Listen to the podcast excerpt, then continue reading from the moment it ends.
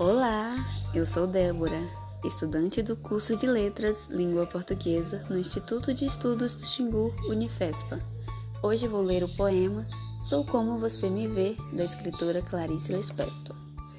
Sou como você me vê. Sou como você me vê. Posso ser leve como uma brisa ou forte como uma ventania. Depende de quando e como você me vê passar. Suponho que me entender não é uma questão de inteligência, e sim de sentir, de entrar em contato. Tenho uma alma muito prolixa e uso poucas palavras. Sou irritável e firo facilmente. Também sou muito calma e perdoo logo. Não esqueço nunca, mas há poucas coisas de que eu me lembro. Tenho felicidade bastante para ser doce, dificuldades para ser forte, tristeza para ser humana e esperança suficiente para ser feliz. Não me deem fórmulas certas, porque eu não espero acertar sempre. Não me mostre o que esperam de mim, porque vou seguir meu coração. Não me façam ser quem não sou. Não me convidem para ser igual, porque sinceramente sou diferente. Não sei amar pela metade, não sei voar de pés no chão. Sou sempre eu mesma, mas com certeza não serei a mesma para sempre. Sou uma filha da natureza Quero pegar, sentir, tocar, ser. E tudo isso já faz parte de um tudo, de um mistério. Sou uma só, sou um ser. A única verdade é que vivo. Sinceramente, eu vivo.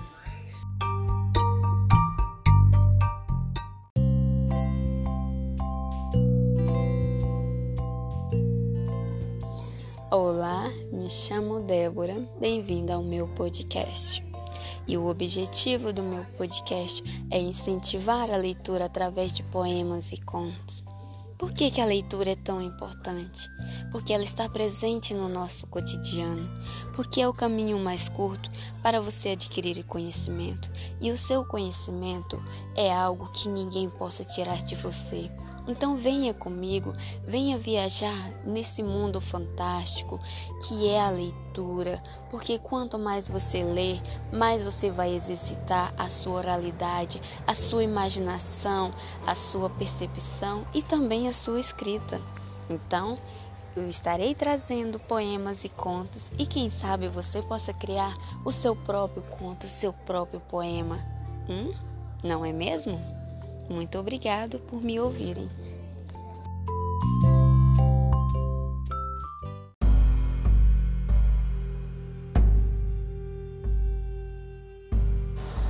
Olá, eu me chamo Débora, sou de São Félix do Xingu, Pará.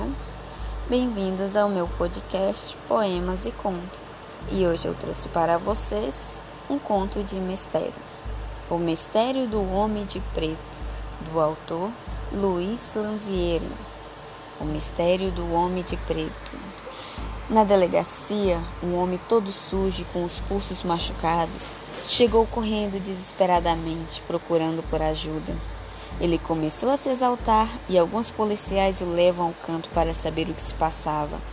O homem sentou-se em uma cadeira enquanto falava.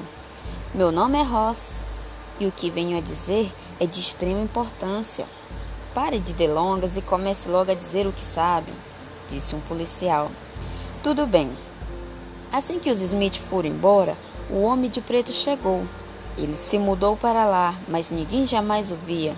Vivia trancafiado em casa e parecia ser altamente antissocial. Porém, eu sei o que ele é. Só eu sei o que ele faz. Eu sei o que ele fez com os Smith. O delegado, percebendo a exaltação de um homem que ele logo reconheceu como Ross, seu parceiro de pesca, procurou inteirar-se do que estava acontecendo. Que baderna é essa, Ross? Qual o motivo do escândalo? Desculpe, delegado. Estou falando sobre aquele homem que chegou à nossa cidade. Eu queria fazer uma denúncia. Ótimo. Pois então vá logo. Também quero saber o que há de tão suspeito com esse cara. Como eu ia dizendo, estava realizando meus afazeres enquanto minha mulher estava com meus filhos na casa de minha sogra. Foi aí que ele bateu a minha porta. Que estranho! Os boatos são aqueles que ele vivia isolado. Que horas eram? indagou o delegado. Eram mais ou menos quatro e meia da tarde, estava para escurecer. Ele me disse que em sua casa havia um cano furado. Como eu já havia sido encanador por algum tempo, ofereci-me para ajudar. E completou. Assim que entrei em sua casa, percebi um cheiro estranho. E depois de um tempinho andando lá, um pano encardido veio ao meu rosto e eu não me lembro de mais nada. Acho que ele me apagou com cloroforme. Continue. O que, que aconteceu? Perguntaram os policiais, sobretudo o delegado. Acordei depois com as mãos amarradas a um cano de ferro na parede. Percebi que o homem estava com um avental branco, sujo de sangue, e um cutelo na mão. Quando abriu a geladeira, percebi que lá havia vários pedaços de carne, e ao reparar melhor, percebi uma cabeça que era da senhora Smith. Desesperado, perguntei a ele o que ele queria e o que ele havia feito com a família Smith. Ele olhou para mim com uma cara muito pálida e com os olhos brilhantes, e de maneira muito fria respondeu: Pois é.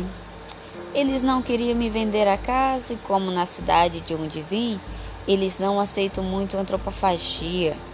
Eu os usei para servir a uma causa maior assim como você servirá para matar a minha fome. Enquanto falava, retirou seu avental e limpou as mãos. Veio para perto de mim e começou a dar uma risadinha forçada.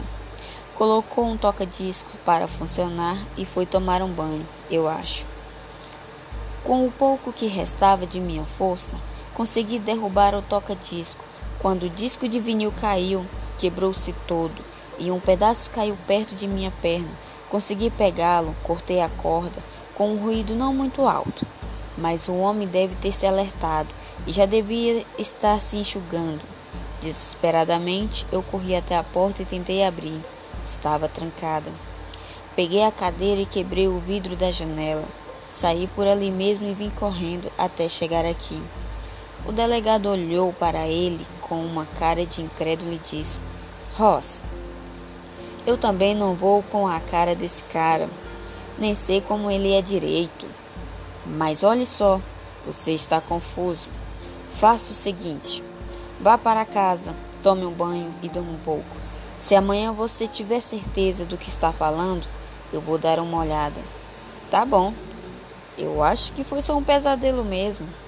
Poucos dias depois desses acontecimentos, o jornal local exibia a foto de Ross na seção de desaparecidos.